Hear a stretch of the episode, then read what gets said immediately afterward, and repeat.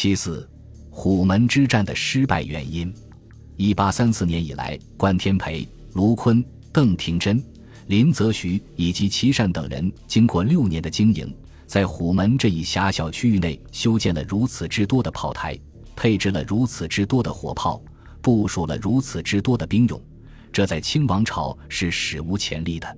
虎门是中国当时最强大的海防要塞，然而这一要塞却被英军轻易攻破了。过去的论者探究其原因，多归之于琦善车防。笔者认为，此一论点不能成立。琦善对虎门战败的责任只是：一，他未有竭尽全力改善虎门的防御态势；二，他的失败主义论调会给前方将士造成不利的心理因素。琦善的责任是极为有限的。从军事学术的角度进行探讨，笔者认为，虎门战败的原因主要为设防体系、炮台、火炮、战术诸因素。首先，分析设防体系。虎门防御体系的设计者是关天培，他确定并完成了布防格局，制定了作战预案。而他设计时对未来敌军的作战规模和样式是如何判断的呢？从他三重门户的布防格局和春秋操章程的预定战法可以看出，来犯敌舰的规模仅为数艘，敌舰采用的作战样式是乘风乘潮闯入虎门，因此，他以分段逐次防堵的战术来阻挡敌舰的内势。他为进行一次规模如同一八三十四、一八三八年的作战做好了充分的准备，而没有准备抵抗敌大规模的进攻。关天培的敌情判断完全错误。关天培等人之所以做出错误的判断，是由于当时的社会不能向他们提供英国及其武装力量的资料。关天培等人能够得到的直观的资料为：一八三四年以前，西方军舰只是偶尔的来到虎门口外，每次一至两艘。自英国派出对华商务监督后，虎门口外一般只有一艘军舰供监督使用，有时一艘也没有。最多时为三艘。值得注意的是，主持过广东海防的林则徐也犯同一错误。他始终认为，英国不可能发动大规模的侵略战争，只会使用少数军舰进行威胁、骚扰、挑衅，以破坏禁烟运动。一八三九年十月，英国内阁作出武力侵华的决定。一八四零年二月，发出派遣海陆军的命令。六月，侵略军抵华。在此期间，林则徐并未觉察。一八三九年九月，林奏称：“臣等细察疑情，略窥底蕴，知彼万不敢以亲临他国之术窥伺中华。即使私约一部一二兵船，如前此绿劳碑、马他伦之类，并未奉该国主调遣，擅至岳阳游弋，虚张声势。”一八四零年二月，林在听闻葡萄牙商人传说。英国将从本土和孟买各调十二艘军舰来华时，认定此等谎言，原不过义律等张大其词，无足申论。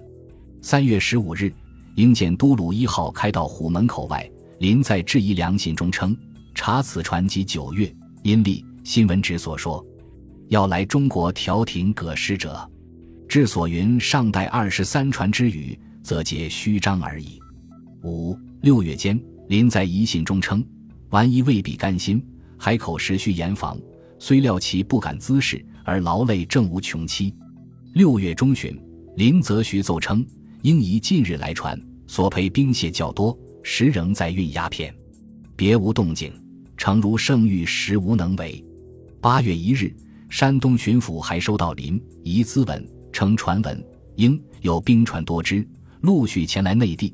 虽可料其不敢滋事，而护送鸦片，随处又买，均在意中。此时，英军已经越过山东阳面，北上天津海口。根据错误的敌情判断而修建的虎门设防体系，存在着分段把守、分散兵力、炮力的弱点。虎门防卫的三重门户实际上是三个互相不能配合的独立据点：沙角、大角维信炮台。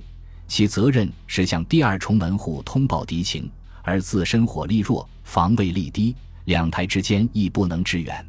如遇敌直接进攻，则成了孤立无援的死地；如敌不继续内犯，一拳失信炮台的意义。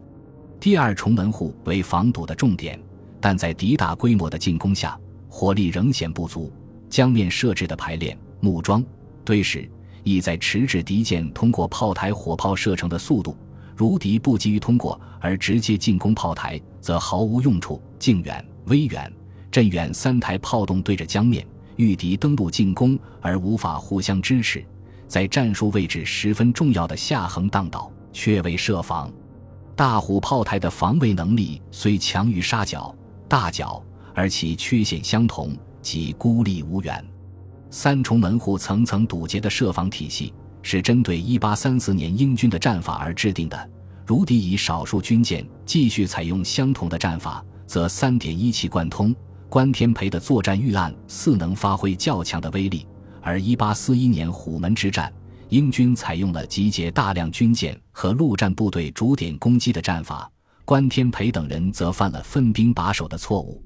其次。考察清军炮台，关天培等人十分注重虎门各炮台的建筑材料及其墙围等等厚度，其坚固程度在当时中国是第一流的。但从近代军事工程学的角度来看，仍可以看出炮台建筑样式十分落后，自身防护能力差。由于关天培等人对敌情的判断仅是敌舰数艘，若数艘军舰直接进攻部署重兵的炮台，相对损失较大。即使一时攻下，亦无法长期占领。又由于当时清方朝野认为英军长于舟炮，不利陆战，曾认为移兵除枪炮之外，计此不伐俱非所嫌，而其腿足裹缠，结束紧密，屈身解锁不便，若至岸上，更无能为。因此，关天培等人在战前判断，英军不会舍舟登岸，直接进攻炮台。随着火炮在军事上的运用。西方的筑城技术也有了很大的发展。从16世纪起，意、法、和、德等国军事工程师提出了新的筑城理论，旧式的圆形炮台逐渐被废弃，棱铺式炮台盛行一时。18世纪又出现了堡垒式炮台，至19世纪逐渐取代了棱铺式炮台。与此同时，炮台亦逐渐从裸露式变为掩蔽式。虎门各炮台仍为圆形、半圆形平面裸露式炮台，由于修建时未十分考虑遭敌直接攻击，故防护力差。炮台的兵丁、火炮仅以墙垛掩护正面，顶上无防护，敌驱射火炮可以由上射入炮台内。炮台内无纵深，全部设施均在敌射程之内。火炮配置上追求重炮，又集中配置在炮台正面。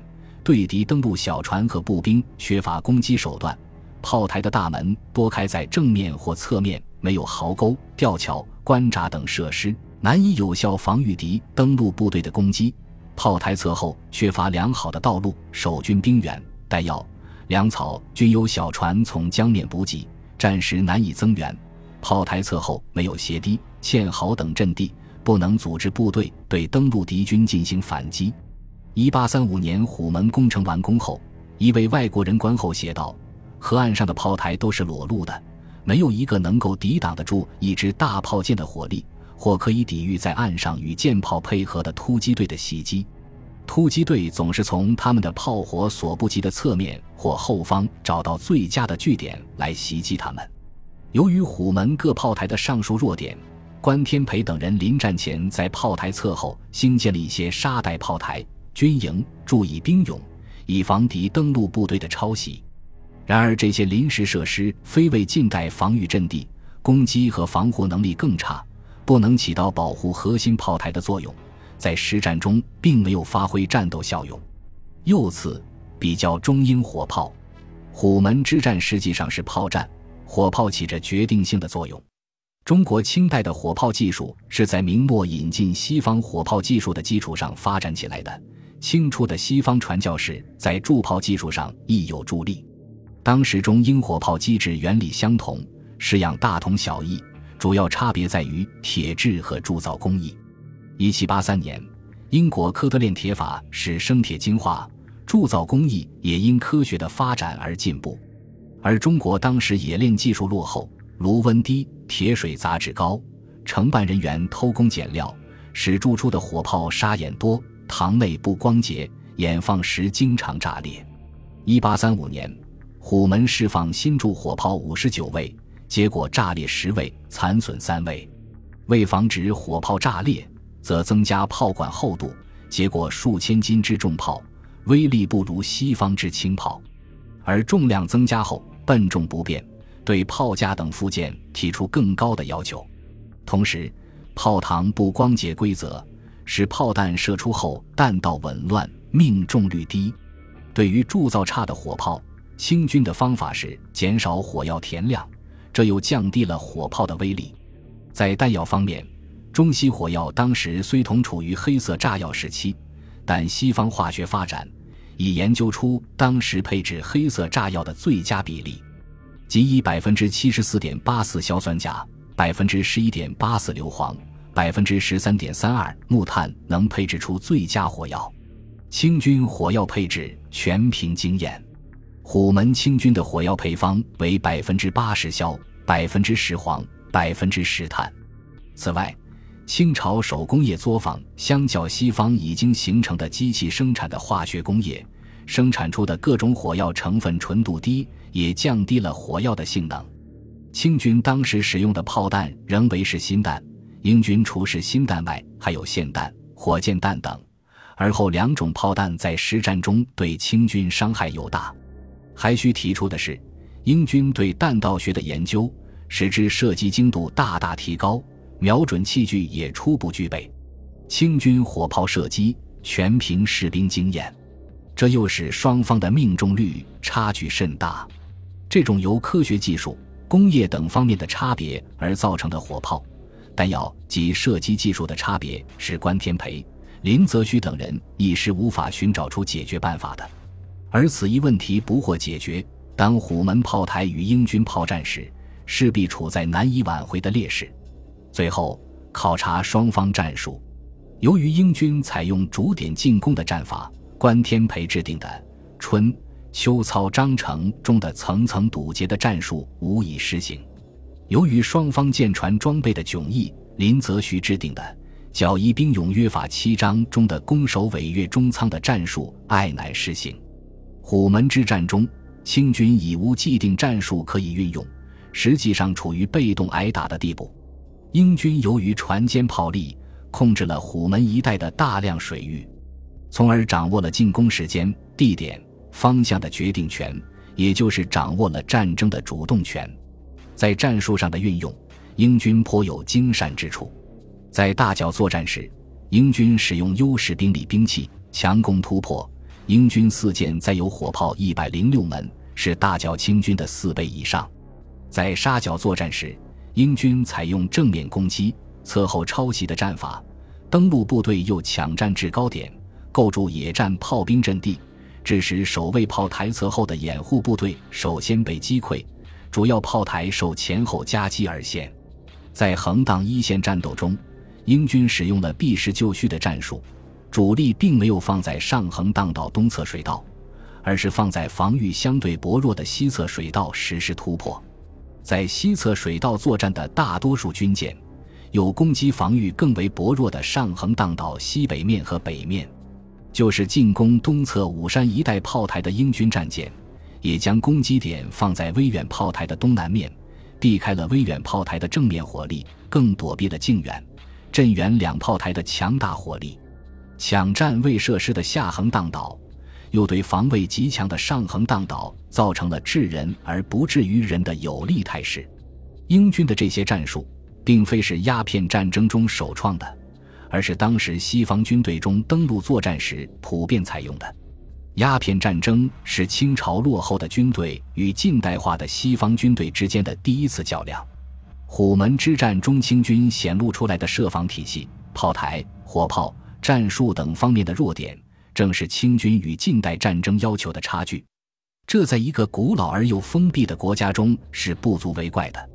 笔者指出上述弱点，目的不在于苛求关天培等先贤先烈，而是指出中国在军事技术、军事思想、军事学术、军事工程等方面都已经落后于西方。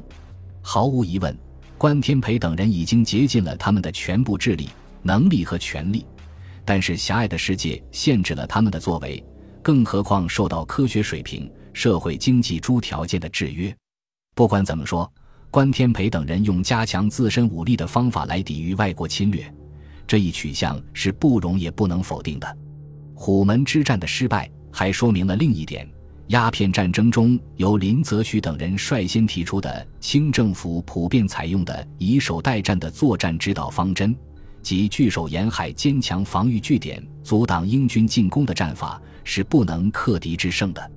根据这一方针，清军在厦门、定海、镇海、吴淞等地修建了大量的炮台，派驻重兵，结果皆如虎门，先后被攻破。如果考虑到清政府在战争中并未调整作战方针，其失败的命运是不可挽回的。本集播放完毕，感谢您的收听，喜欢请订阅加关注，主页有更多精彩内容。